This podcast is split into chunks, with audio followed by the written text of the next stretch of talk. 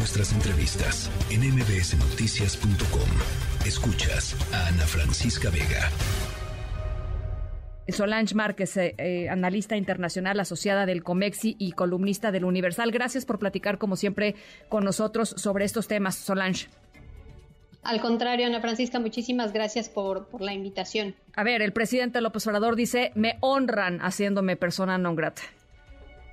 No, bueno, es súper, es, súper extraño ver cómo un presidente como, como López Obrador, que va que, tiene una propuesta internacional, que su, su, su, postura internacional ha sido siempre una cuestión de no injerencia. En los casos en los que sí le conviene, ideológicamente hablando, sí interviene e interviene mucho. En el caso de Perú particularmente, ha intervenido, se ha metido hasta donde no debe, no le corresponde a México ni al presidente de México determinar eh, ni la legitimidad ni la constitucionalidad del gobierno de Dina Boluarte. Finalmente ella era vicepresidenta y de acuerdo a la, constitución de, Perú, ella era a la que le correspondía después del intento de golpe de Estado de Pedro Castillo de diciembre, ella era la que le correspondía eh, tomar el poder y bueno, pues eh, eso, eso les corresponde a los peruanos y no al presidente de México evaluarlo, ni mucho menos calificarlo de la manera en que lo ha calificado de forma muy, eh, muy agresiva, la ha llamado espuria, le ha dicho corrupta, ha llamado corrupto a su gobierno, ha sido verdaderamente muy agresivo. Ahora, dime algo, eh, la Alianza del Pacífico, pues no nada más en México y Perú, está Chile, está Colombia, eh, eh, pues no, ¿qué, está pasando con el resto de los países de la alianza? Y, la, y la presidencia no, pro tempore no se podría simplemente asumir, o sea, ¿te tiene que transmitir con algún acto protocolario necesariamente? Eh, sí, sí requiere el acto protocolario y en términos del resto de los países, pues es un problema porque desde esa perspectiva, pues básicamente Perú está en, minoría, por decirlo de alguna forma. El, único, el único estado que, lo, que, de alguna manera ha reconocido el gobierno de Dina Boluarte, de los cuatro que integran la alianza, es el gobierno de, Boric eh, de Chile. Eh, sin embargo, el propio gobierno de Colombia eh, ha sido, el presidente de Colombia ha sido declarado también persona non grata por el, por el Congreso peruano. Entonces, son dos estados de los cuatro que integran la alianza que han sido declarados, los dos presidentes de esos estados eh, han sido declarados personas no grata. Entonces, ¿qué sucede con, la alianza? La alianza sigue caminando en términos de lo que, de lo que ya está, pues, ¿no? Eso es lo que, lo que hay.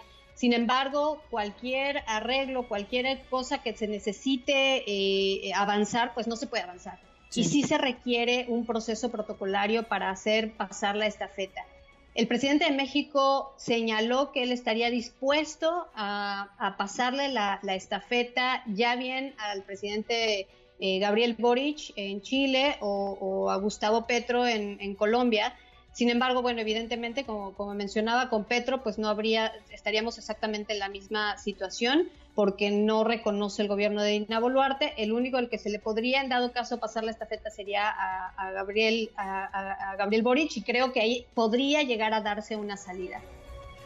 Oye, Solange, estamos pues ya eh, entrando, digamos, al quinto año de, gobierno del presidente López Obrador, que da menos de año y medio de, su administración. Creo que ya pues, claramente hay, un, hay una, o ha habido, digamos, una, una historia, ya no se va a convertir en un presidente eh, eh, que, vea hacia el mundo, que le interese las relaciones eh, exteriores, que le parezca importante posicionar al país este, en el exterior de alguna manera, pero haciendo un poco un pequeño corte de caja, y tú lo decías hace un ratito, el presidente se mete en algunos asuntos y en otros no, de manera pues muy arbitraria.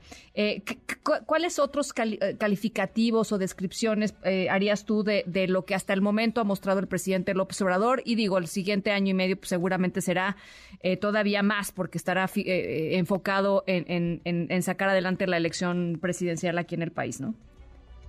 Pues mira, en términos internacionales creo que la evaluación es, es muy negativa para, para, para, nuestro país. Hemos perdido relevancia, importancia internacional que habíamos mantenido en diferentes espacios internacionales, muchísimos de los cuales a los que éramos invitados aún a pesar de no pertenecer a esos grupos, y pienso ahorita de bote pronto en el, en el G7, por ejemplo, ¿no?